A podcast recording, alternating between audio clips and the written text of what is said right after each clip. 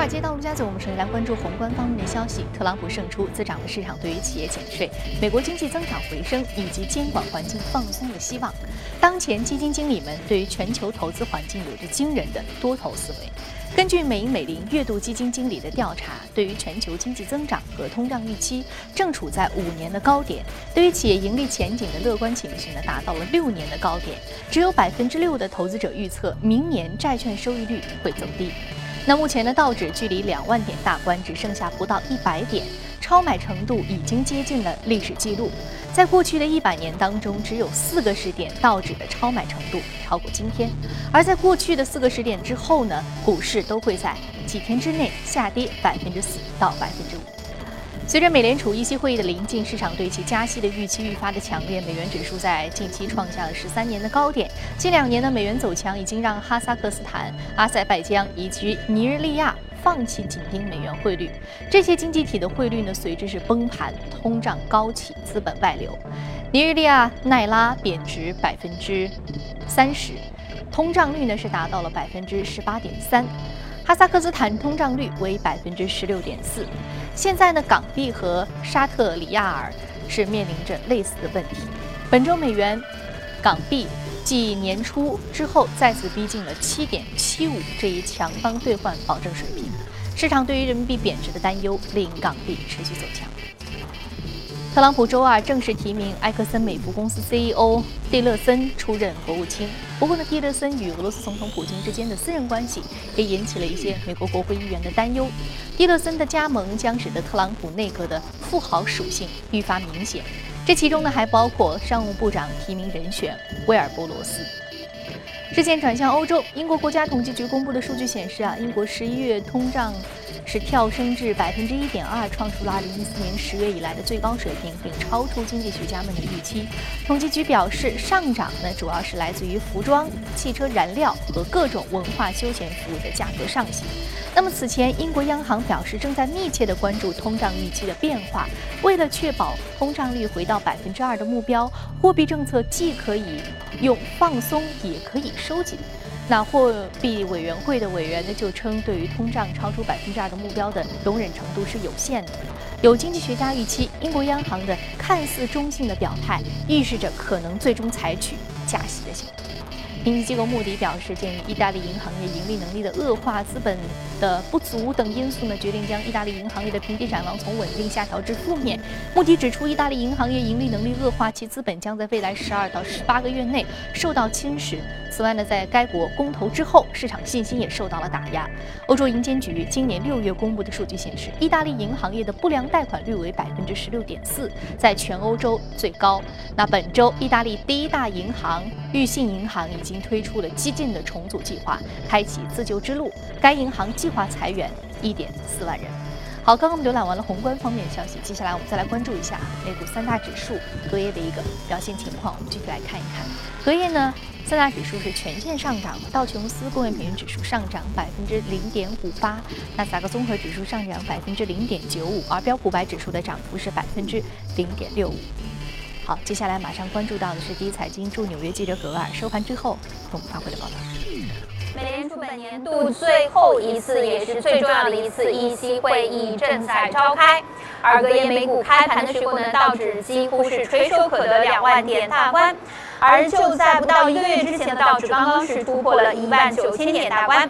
此前一次加息其实还要追溯到二零一五年的十二月，当时呢几乎没有人想到再度加息。会需要等待一年的时间。而自美国总统大选十一月十八日至今的道指上涨超过百分之八。并且是十六次收盘刷新历史新高纪录。由于加息已经可以说是板上钉钉，目前市场更为关注的是，美联储将会在会议上透露出对于明年哪些的加息预期。而此前大约是在十二月五号呢，纽约地区联储主席威廉杜德利就表示说呢，目前还不了解新政府的财政政策。包括新的财政刺激政策的具体规模是多少、何时实施等都是未知数，因而目前去预判其对经济的影响，可能也是为时过早了。而在个股方面，波音宣布从八月份开始，七七七的产量从每月七台削减至五台。同时呢，该公司宣布将季度分红调高百分之三十，并新增一百四十亿美元的股票回购计划。股价呢是开盘是高开低走，收跌约百分之零点五。另外，埃克森美孚的 CEO Rex Tillerson 被确定选为特朗普的国务卿人选，该公司的股价是上涨百分之二左右。主持人。好的，非常感谢国外给我们带来市场观点的汇总啊！这里是正在直播从华尔街到威斯，我们来从全球债市的表现了解一下现在的流动性情况。马上进入到今天的节目。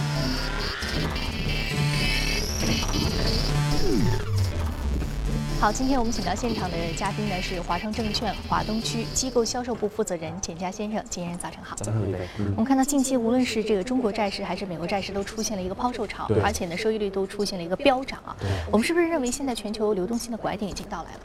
对，其实我们在九月初的节目当中啊，我们就曾经讨论过这个问题啊，因为在九月初的时候，我们看到有个很重要的事件，就是 G20 的峰会啊，那么在杭州举行。当时整个大会有一个呃公报啊，那么这个公报的一个呃整个的一个导向是非常明确的，那么就是减少货币政策的这样的一个权重，同时增加财政政策的一个权重啊，所以当时就引发了市场对于全球流动性管理的一个比较大的一个探讨。那么其实目前来看，我们说这样的一个担忧是愈加的一个强烈啊，特别是。我们说这个就是全球流动性拐点啊。我们说这个拐点是否已经到来啊？其实我们今天简单的就这个全球三大央行它目前的一个情况来做一个简单的一个分析啊。那么首先我们说美联储，美联储明天凌晨应该就会确定性的来加息，差不多零点二五个啊百分点啊，这个是比较确定的。啊，那么后面我们说美联储官员他未来三年他整个的一个加息节奏有可能是明年啊差不多两次左右，那么一八和一九年都有可能有三次这样的一个加息啊，但是这是一个呃美联储官员认为的一个节奏，但是很有可能我们说市场目前对于整个美国加息的节奏，他认为会更快啊。为什么呢？就是因为明年我们说美国国会很有可能会这个推出一些像减税啊，包括一些啊财政刺激的这样的一些政策。那么这些政策呢，会导致整个通胀会出现上行啊。所以说啊，市场认为这个美联储是更有必要来加快这个加息的节奏啊。所以总体来说，我们说美国的整个货币政策目前来看还是收紧为主的啊。那么另外，我们看到日本央行啊，日本央行目前整个的一个其实它的购债规模。在悄悄的来进行缩减啊，那么因为在九月二十一号，其实日本央行推出过一个叫新型的一个 QQE 的一个政策啊，其实简单来说就是它要把它的整个的一个十年期的国债维持在零的水平附近，那么同时每年要进行差不多八百啊八十万亿日元的这样的一个购债的一个计划，但是从目前实际的一个执行情况，我们看到到目前为止差不多到年底了啊。目前其实日本央行今年的一个购债规模只有七十一点七亿美呃日元啊，七万亿日元。那么相比于八十万亿日元，其实是有一个比较大的一个差距啊，比去年其实都有一定的缩减。其实日本央行在慢慢缩减它的一个购债规模啊，但是我们说再怎么说，日本央行还是在推进它的一个 QE 的一个措施。相对美国来说，它要停止 QE 还是有非常长的这样的路要走啊。那么另外我们说最呃。最鸽派的应该就是欧洲央行了啊！上周四，其实我们也一直提示欧洲央行的这样的一个议息会议啊。最终我们看到，整个议息会议啊，它是提出了一个新的一个购债的一个呃呃方方法啊。那么就是它从原来每个月购买八百亿的这样的一个欧元的一个债券，缩减到六百亿欧元，但是整个时长从六个月延长到九个月啊。所以这个给市场一个非常混乱的一个信号，大家。一开始解读啊，是不是整个购债规模缩减啊？因为从八百亿减到六百亿，但是最终发觉，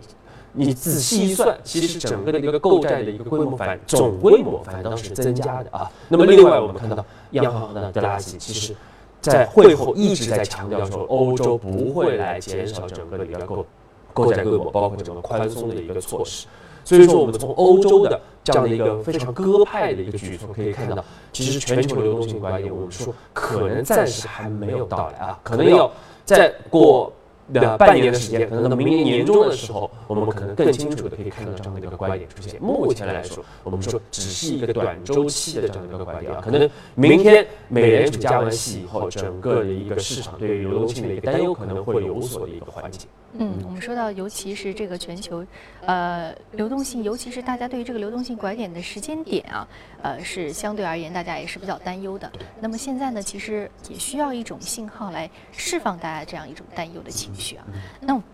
再说另外一个话题，那就是特朗普啊，特朗普现在正在阻隔，而且他这个内阁成员当中很多是他原来的这种，嗯，我们说商业领域的一些重要的一些啊领导者，所以说呃，商人从政已经成他个人的行为，变成了一个团体的行为，一个内阁的整个的一个啊小的一样这样的内阁成员的行为。我们说他成为了整个啊未来一月份，甚至说一到三月份整个第一季度影响世界最为核心的一个重要的因素。我们看到美股呢，今天。也是，又是出现三个啊高收，所以持续的一个走强，那不断的刷新这个历史的新高，呃，是不是未来可以说，呃，特朗普还是能够给资本市场一个正面的积极的影响？啊这个正面积极的影响不会说像现在大家担忧的这种流动性拐点到来，不会有拐点的出现。对，其实我们说目前整个啊，因为我们其实也是最早也是最坚定的认为特朗普会当选新任美国总统啊。呃，但是我们说后后面的整个市场表现确实有点超乎我们的一个预期啊，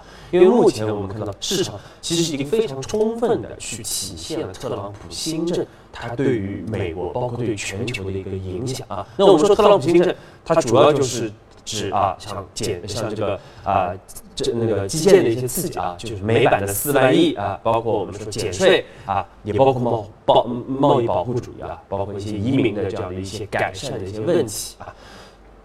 但市场呢，目前整个从过去一个多月啊，从十一月八号到现在，整个的一个表现，我们说非常充分的来体现了特朗普新政它给这个市场未来造成的一个影响啊，大家的预期打得很充分啊。一方面我们看到美股啊，像这个大宗商品这些风险资产是出现不断的一个上涨，美股基本上天天刷新一个新高啊，这个创新历史新高啊。那么另外像这些避险资产，比如像这个国债啊，像黄金啊，这些出现了明显的一个下跌啊。那么另外，我们看到这个整个的一个美国的一个，包括全球的一个通胀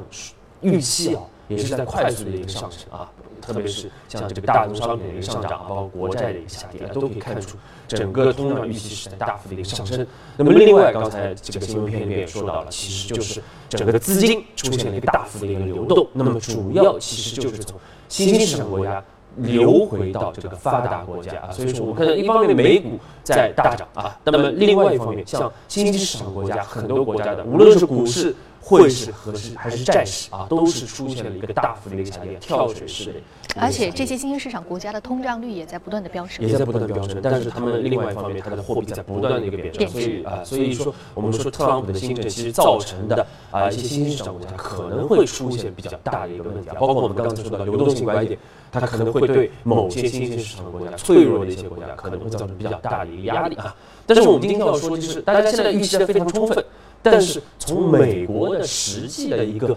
政呃政治的一个呃一个机制啊，它的一个政治的一个体制来看啊，其实。大家可能对特朗普行政过于的乐观了，可能会过于的乐观啊，因为我们说特朗普他其实只是一个总统，那他只代表了一个行政的一个首脑，但是其实美国最重要的立法权还是在国会手上啊。那么特朗普的这些新政在国会，特别是在参议院，很有可能会获得这个议事阻碍这样的一些影响，就是我们在。可能在台湾的这些这个议会里面，经常会看到的一些占领主席台，不让议会通呃，不让那个法律通过的这样一些情况会大量的出现。其实，在美国，这个情况也非常的多。那么，这就会导致他的很多的一些政策推出的一个时效性啊，就会大大的一个受到阻碍。那么，另外我们说特朗普，其实他也会。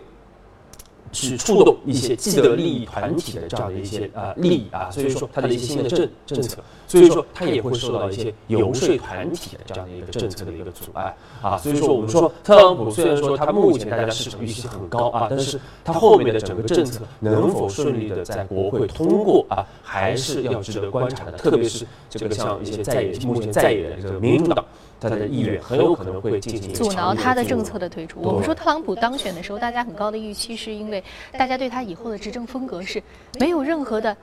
可以借鉴的之前的例子，所以大家有很多的这个想象的空间啊。对。但是现在我们如果从理智的角度来说呢，特朗普很多政策的执行还是面临着一些困难的。同时，他的这个执政风格，他他从来没有就任过公职的这样的一个履历啊，大家还是要打一个问号的。所以说，刚刚你也说到了，现在虽然整体的这个市场呢，尤其是美国市场在逐渐的向好，但是我们看到有两方面，一方面就是新兴市场持续的高通胀和货币贬值，还有资本流出；另外一方就是特朗普执政风格是不是真的靠得住？啊，现在还是打一个问号。包括很多菜鸟，对，现在我们说这个政治菜鸟啊，来政治菜鸟来来上任，是不是最终能呃做取得一个比较好的一个效果？他的团体当中，他的小伙伴们和他的背景都比较相似，啊，所以说我们看能不能从把一个企业管好，真的能够嫁接到把一个国家管理好吗？啊，这也是大家未来。最为关注的一个话题啊，所以说我们说现在已经是十二十二月了，还有十七天，二零一六年就要结束了。所以说在未来的一至三个月，甚至说是整个的一年，甚至说整个的四年到八年的过程当中，特朗普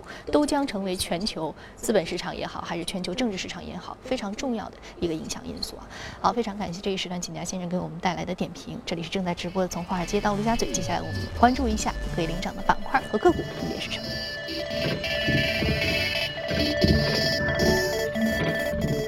板块方面，煤炭、油气、机械、建筑、广告和制药板块是领涨的。再来关注到的是个股方面，个股方面来自于工业品、医药、金融机构，还有科技板块是领涨的。好，今天我们要说到的是生物制药板块，这个股上涨幅度百分之十四点零四，目前的价格是十四点八六美元每股。好，我们来和金家先生聊一聊，这是生物医药股。对 a k o g e n 啊，它其实这个是也是美国的一个生物医药公司，一听名字就是这个一一家生物医药公司啊。那么成立于二零零二年，总部是位于这个加州的这个旧金山。那么它其实主要研发和销售的就是啊，这个它的一个抗抗菌剂啊。那么治疗的就是这个多药的一些耐药性的这样的一些感染啊。其实我们知道，美国这个药物的滥用是这个程度是比较严重的，所以很多人是产生了一个比较强的一个耐药性啊。那么它就是用来治疗这方面的这样的一些感染的啊。它治疗的是耐药性的感染。对，就是因为因为你对很多抗生素已经产生耐药性啊，所以说它的产品主要是干呃做这方面的一个作用。那我们看到，其实它。其实昨天上涨百分之十四啊，领跑美股。其实前天它是更是大涨了百分之六十五啊，主要就是因为公司公告它最新的这样的一个治疗这个尿呃尿道感染的这样的一个。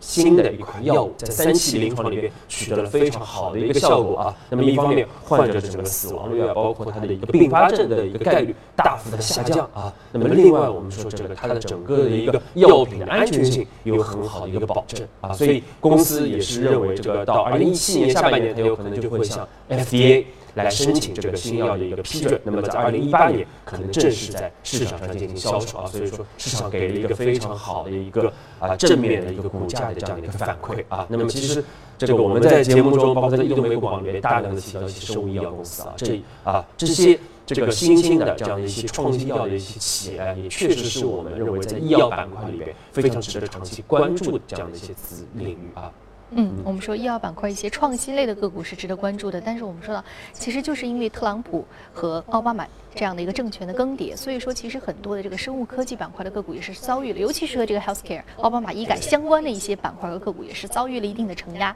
但是这其中还有一些创新型的新的研发出现的公司也是值得关注的。好，非常感谢几家先生这时段点评，接下来我们进段广告，广告回来继续接着聊。好，欢迎回来。接下来来浏览一组重要的全球公司资讯。当市场正在等待道指突破两万点的里程碑时呢，巴菲特的伯克希尔哈撒韦公司却已经迎来了历史性的时刻。周二早盘，伯克希尔哈撒韦股价一度突破二十五万美元每股。一九六二年，巴菲特首次买入伯克希尔的股票，当时的价格是七点五美元。到了一九六五年，巴菲特买下了濒临破产的伯克希尔哈撒韦近半的股份。此后呢，在其带领之下，伯克希尔成为了举世瞩目的投资帝国。那今年以来，伯克希尔哈撒韦上涨了百分之二十六，公司的市值已经突破了四千一百亿美元。巴菲特所持有的股份的市值呢，是达到了七百三十亿美元。Google 自动驾驶项目主管周二透露，该项目将以独立主体的身份存在于母公司 Alphabet 当中，命名为 Waymo，显示呢公司将继续在相关领域寻求突破的决心，追求由技术向实际应用的转变。今年呢是 Google 自动驾驶项目成立的第七年，公司曾经处于领先的地位，如今呢却面临包括 Uber、苹果以及传统车商的竞争。Google 计划将自动驾驶技术用于众多共享领域，并已经与菲亚特克莱斯勒达成合作协议。美联储和联邦存款保险公司周二宣布，富国银行修订版生前遗嘱再次未获得通过，将被禁止设立国际银行实体。或收购任何的非银行业务，必须在二零一七年三月三十一号之前提交更新的生前遗嘱。今年四月未通过的摩根大通、美国银行、纽约的梅隆银行等，已经成功的修正了二零一五年计划当中的不足。那么在 Dodd-Frank 法案之下，银行有两年的时间向监管者提交相关的文件，以证明其运营符合监管要求。富国银行成为第一个被启动限制业务处罚的银行。如果明年依然无法通过，那么当局有权要求其重组。根据外媒的消息啊，朝日啤酒集团已经同意斥资七十三亿欧元收购百威英博在东欧的五个啤酒品牌。这是日本餐饮业在国内市场不景气的情况之下进行的最新一起的大型海外并购交易。那么此次收购将会帮助扩大朝日啤酒的国际影响力。好，刚刚我们看完了公司动态之后呢，我们再回到资本市场和嘉宾聊一聊。今天我们说到的是这个农业食品板块的个股，来关注一下。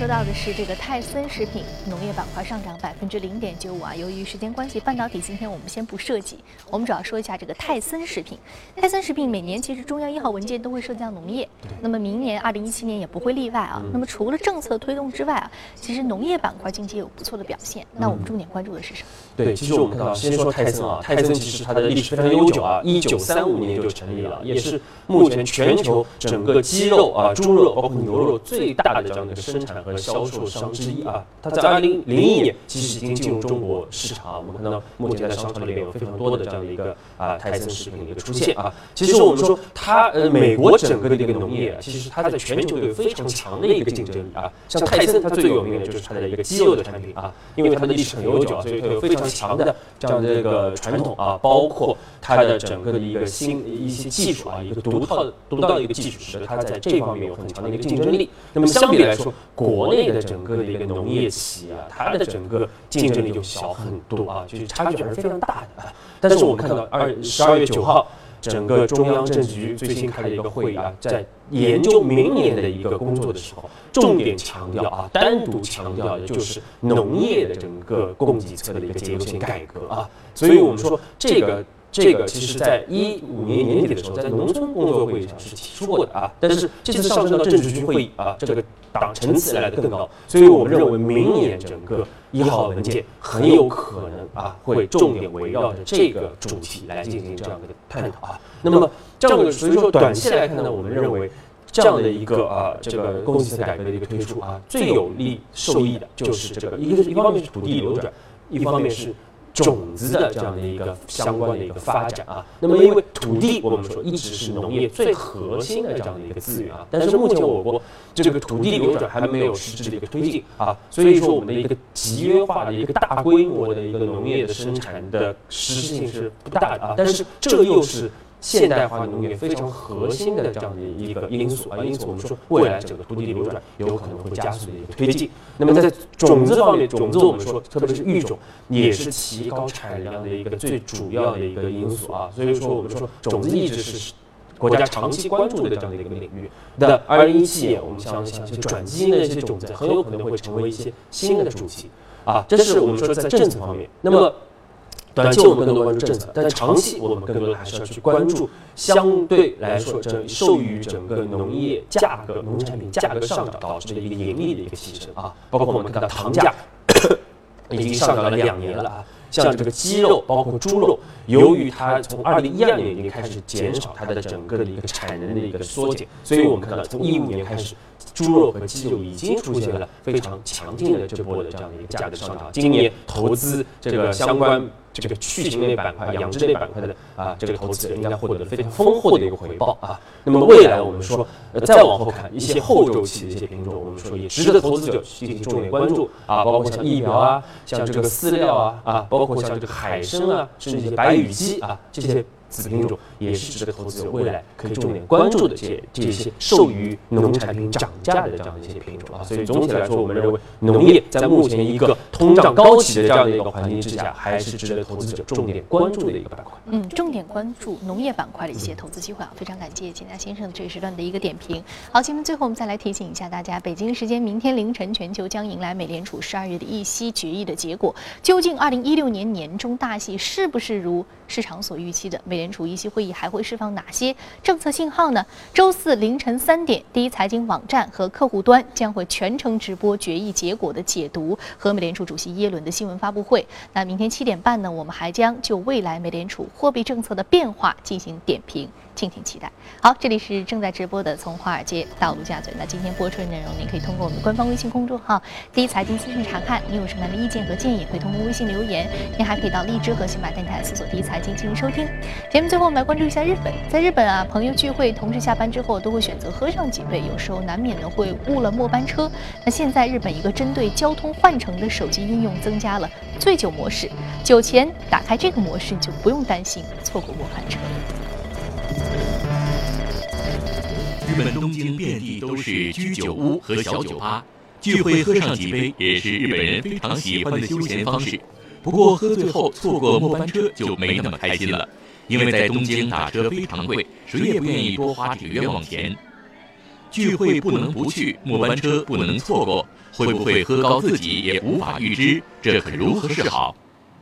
现在这个难题有了解决办法。这款日本人经常使用的交通换乘手机应用推出了醉酒模式。聚会前打开醉酒模式，屏幕上的字体会变大，尤其是提醒末班车发车时间的信息，会以加粗红色的字体显示出来。